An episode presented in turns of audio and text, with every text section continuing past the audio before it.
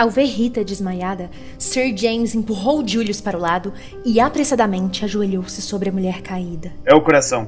Ver-nos tão subitamente deve tê-lo assustado. Aguardente e rápido, ou ela escapará por entre nossos dedos. Eu pego. Ai não, Julius. No móvel, na sala de jantar. É a segunda porta desse corredor. Tupence e Sir James carregaram a senhora Vandemeyer até a cama eles espirraram água no rosto da dama, sem efeito. O advogado sentiu o pulso da mulher. Está fraco. Queria que aquele rapaz trouxesse logo a água ardente. Nesse momento, Julius chegou na sala carregando um copo meio cheio com álcool, o qual entregou para Sir James. Enquanto Turpin segurava a cabeça da senhora Vandemeyer, o advogado tentava colocar um pouco do líquido em sua boca. Finalmente, ela abriu os olhos fracamente. Turpins levou o copo aos lábios da mulher. Vamos, beba isso. A senhora Vandemeyer obedeceu. O álcool fez com que a cor voltasse para suas bochechas pálidas e a reavivou magnificamente. Ela tentou se sentar e então caiu com um gemido, levando sua mão ao abdômen. Ah, ah, é o meu coração. Eu não devo falar. Ela se deitou de olhos fechados. Sir James mediu o pulso da mulher por mais um minuto e então se afastou com um aceno de cabeça. Ela ficará bem agora. Os três se afastaram e começaram a conversar em voz baixa. Todos estavam cientes da sensação de anticlímax. Era evidente que qualquer plano de interrogar a mulher estava momentaneamente fora de questão. Por enquanto, eles estavam perplexos e nada poderiam fazer. Turpins relatou como a senhora Vandemeyer havia se mostrado disposta a revelar a identidade de Sr. Brown. E como ela havia concordado em descobrir e revelar para eles o paradeiro de Jane Finn, Julius a parabenizou. Mandou bem, senhorita Chupens. Esplêndido.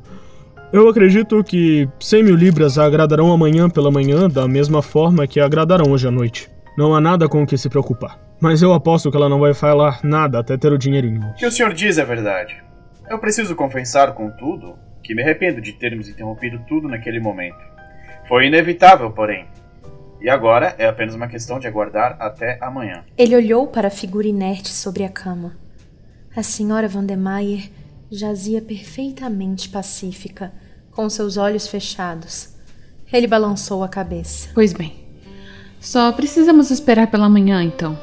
Mas eu não acho que deveríamos deixar o apartamento. E que tal deixar aquele rapazinho esperto que você conhece de guarda? Albert? Mas e se ela acordasse e resolvesse fugir? Albert não seria capaz de impedir. Eu não acho que ela vai querer fugir dos meus dólares. Ela pode tentar. Ela parecia muito assustada com esse Sr. Brown. Sério? Assustada pra valer? Sim, ela olhou ao redor e falou que até as paredes têm ouvidos. Talvez ela estava se referindo a um ditafone. A senhorita Tulpens tem razão. Não podemos deixar o apartamento. Pelo bem da senhora Vandermeyer. Você acredita que ele viria atrás dela? Entre hoje à noite e amanhã de manhã? Como ele sequer saberia? Não se esqueça da sua própria sugestão. Um ditafone. Nós estamos enfrentando um adversário formidável. Eu creio que, se formos cuidadosos, é provável que ele seja entregue em nossas mãos. Mas não podemos desprezar nenhuma precaução. Temos uma testemunha importante, e ela deve ser protegida. Eu gostaria de sugerir que a senhorita Tulpens fosse dormir, enquanto eu e o senhor Hersheimer fazemos turnos em vigília. Tulpens estava prestes a protestar, mas, porventura, olhou de relance na direção da cama e viu a senhora Vandemeyer, com os olhos entreabertos, com uma expressão mista de terror e malevolência, e as palavras pararam em seus lábios. Por um momento, Tulpens se questionou se o desmaio e o ataque do coração foram uma gigantesca farsa. Mas lembrou-se da palidez mortal no rosto da mulher e não podia mais acreditar nessa suposição. Enquanto ela olhava, a expressão sumiu, como que por mágica, e a senhora Vandemeyer jazia inerte como antes. Por um momento, Turpins pensou ter imaginado o que viu.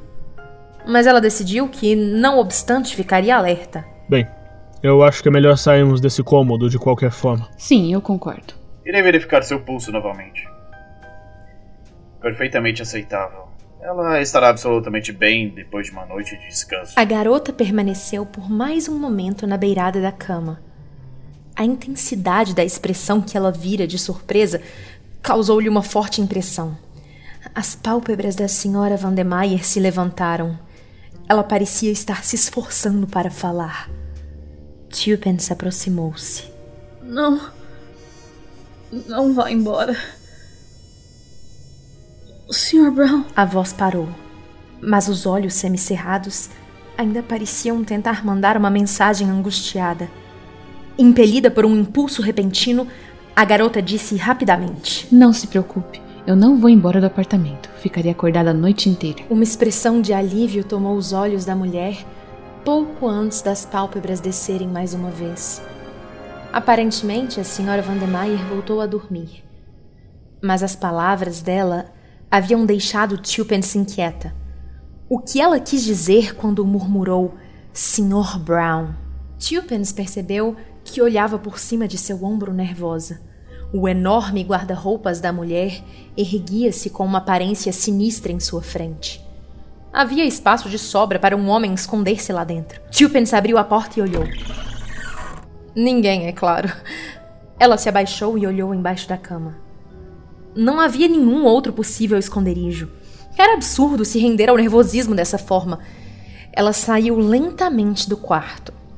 Julius e Sir James estavam conversando em voz baixa. Sir James virou-se na direção da jovem. Tranque a porta pelo lado de fora, por favor, senhorita Tubens. E tire a chave. Não pode haver nenhuma possibilidade de que alguém ingresse naquela sala. Olha, ali está o rapazinho esperto que a Tupens conhece. Acho que devo ir lá fora para tranquilizá-lo.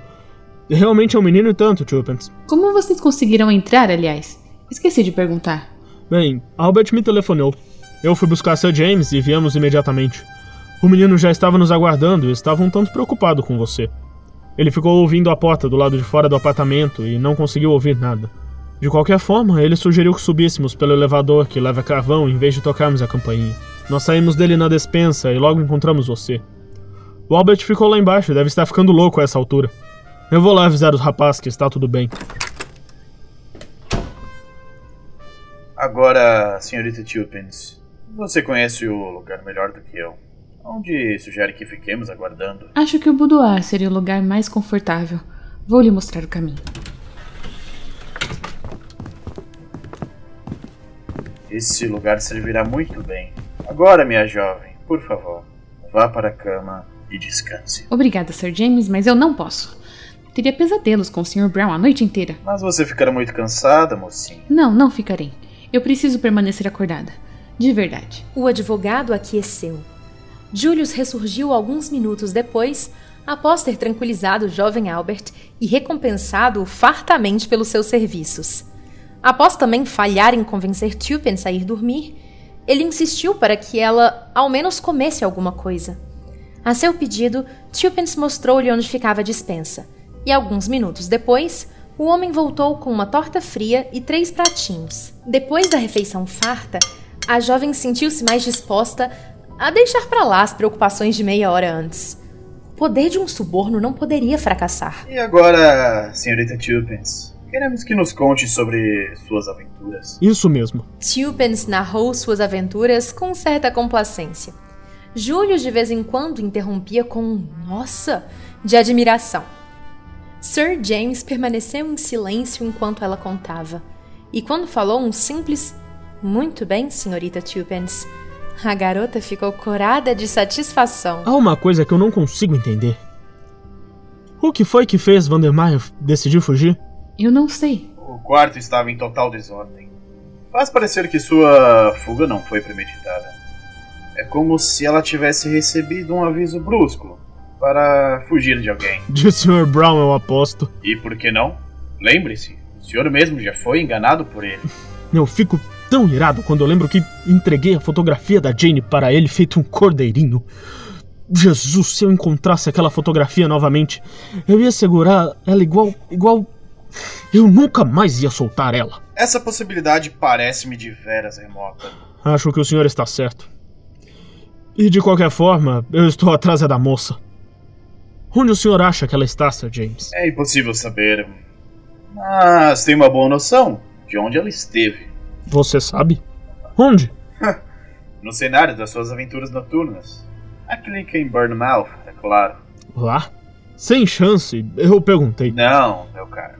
O senhor perguntou se alguém com o nome de Jane Finn esteve por lá.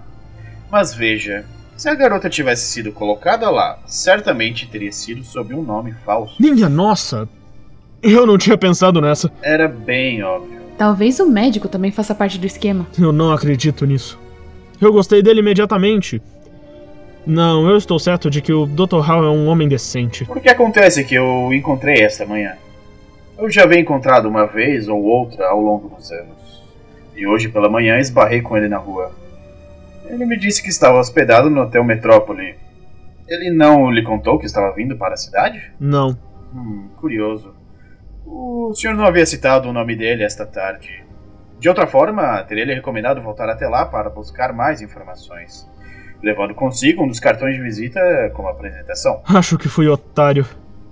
Eu devia ter pensado no velho truque do nome falso. E como você teria pensado em qualquer coisa depois de cair de uma árvore? Tenho certeza que qualquer outra pessoa acabaria morrendo. Acho que agora não importa mais, no fim das contas. Nós capturamos a senhora Vandermeyer e isso é tudo que precisamos. Sim. O silêncio recaiu sobre o grupo. Lentamente a magia da noite começou a fazer efeito sobre eles. Houveram rangidos súbitos nos móveis, movimentos imperceptíveis das cortinas, e de repente Tulpens levantou-se. Não consigo evitar. Eu sei que o Sr. Brown está em algum lugar deste apartamento. Eu consigo sentir. É claro, Chupens. Mas como ele poderia estar aqui? A porta para o corredor está trancada. Ninguém poderia entrar pela porta da frente sem que o víssemos e ouvíssemos. Eu não sei explicar. Eu sinto que ele está aqui. Sem querer ofender a sua intuição, senhorita Chupens. Eu não consigo entender como seria humanamente possível que alguém esteja neste apartamento sem sabermos. Acho que o senhor tem razão. Ficar acordada a noite toda me fez ficar muito agitada. Sim, nós estamos na mesma condição de pessoas que tentam se comunicar com espíritos. Talvez se um médium estivesse presente, ele conseguiria eh, resultados espetaculares. Você acredita em espíritos, Sr. James? Há alguma verdade nisso, sem dúvida. Mas a maior parte dos testemunhos não sobreviveria a um inquérito no tribunal. As horas se arrastaram, com os primeiros fracos raios de luz do amanhecer aparecendo, Sir James abriu as cortinas. Eles assistiram o que poucos londrinos fazem: o lento nascer do sol sobre a cidade que ainda dormia. De alguma forma, com a chegada da luz, os temores e conjecturas da noite passada pareciam absurdos.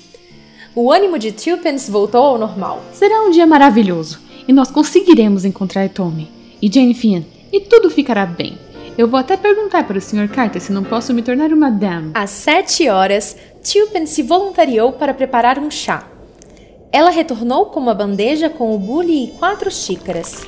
Para quem é a outra xícara? Para a prisioneira, é claro. Será que podemos chamá-la assim? Levar chá para ela parece um pouco anticlimático, considerando os eventos da noite passada. É, parece. Mas como quer que seja, lá vou eu. Talvez seja melhor se os senhores também viessem, caso ela resolva avançar para cima de mim ou alguma coisa. Não dá para saber com qual humor ela vai acordar. Onde está a chave? Ah, claro, eu estava com ela.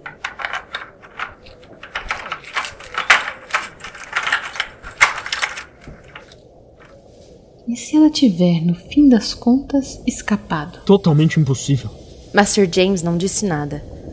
Turpins respirou fundo e entrou. Ela respirou aliviada ao ver que a senhora Vandemeyer ainda estava deitada na cama. Bom dia! A senhora Vandemeyer não respondeu. Turpins deixou a xícara na mesa de cabeceira e atravessou a sala para abrir as cortinas. Quando ela se virou para voltar, a senhora Vandemeyer ainda estava imóvel. Com seu coração tomado por um súbito medo, Turpins correu até a cama. A mão que ela levantou estava fria como gelo. A senhora Vandemeyer nunca mais falaria. O grito dela atraiu os outros dois. Apenas alguns minutos bastaram para confirmarem. A senhora Vandemeyer estava morta. Mas esse é o mais cruel azar que já vi. O advogado estava mais calmo, mas havia um brilho curioso em seus olhos. Se for apenas azar. Você não está pensando que. Não. Espera, isso é totalmente impossível. Ninguém pode ter entrado. Não. Eu também não vejo como alguém seria capaz. E mesmo assim, ela está prestes a trair o Sr. Brown. E em seguida, ela morre. Será que foi apenas azar? Mas como? Sim! Como? É isto que precisamos descobrir. Nós precisamos descobrir. Tupins pensou que se ela fosse o Sr. Brown, ela não gostaria de ter ouvido o tom nessas três simples palavras. O olhar de Julius virou-se para a janela. A janela está aberta. Você acha que. Não. A varanda só vai até o boudoir. Nós estávamos lá. Ele pode ter escalado. Os métodos do Sr. Brown não são tão grosseiros. Neste momento precisamos chamar um médico. Mas antes que façamos isso, existe algo nessa sala que pode ser valioso para nós? E com rapidez os três vasculharam. Uma pilha de cinzas na lareira indicava que a senhora Vandermeyer estava queimando documentos na véspera de sua fuga. Nada mais importante restava, mesmo depois que eles investigaram outras salas. Tem aquele cofre. É feito para guardar joias, se não me engano, mas ela pode ter guardado outras coisas nele. A chave estava na fechadura, e Julius abriu a porta e vasculhou a parte de dentro. Ele passou um tempo nessa tarefa. Então? Houve uma pausa antes da resposta de Julius. Ele tirou sua cabeça do cofre e fechou a porta. Não encontrei nada. Está vazio. Cinco minutos depois, um médico jovem chegou, após ser chamado com urgência.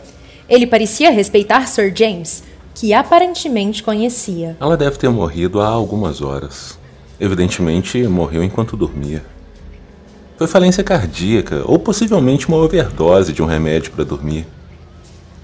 Está com um cheiro de Cloral no ar. Turpins lembrou-se do copo de vidro que derrubou. Uma nova ideia a impeliu a ir até a pia. Ela encontrou a pequena garrafinha de cloral da qual a senhora Vandermeyer havia lhe servido algumas gotas. Quando Turpins a viu pela última vez, ainda estava um terço cheia. E agora estava vazia.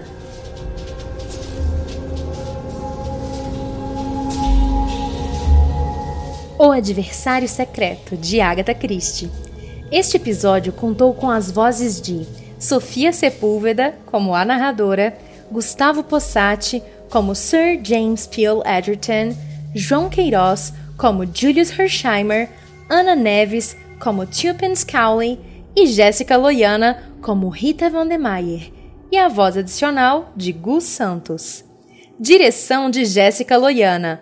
Roteiro de Sinara Salve tradução e revisão de João Vitor Galvão e Tiago Magiales. Edição de Rafael Zorzal. Créditos completos do episódio estão na descrição. Esta adaptação é uma produção do Projeto Drama.